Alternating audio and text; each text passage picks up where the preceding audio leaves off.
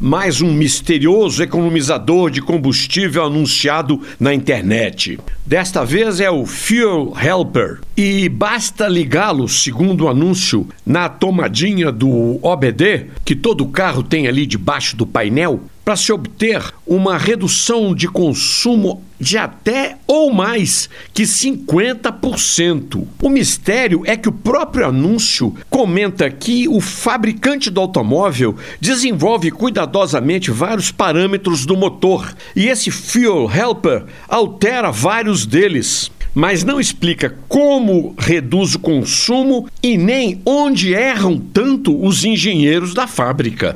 Também divertido é que o anúncio em português reproduz o folder em inglês que chama atenção para uma economia de 15%. Eu não acredito nem nestes 15%, imagina os 50% ou mais.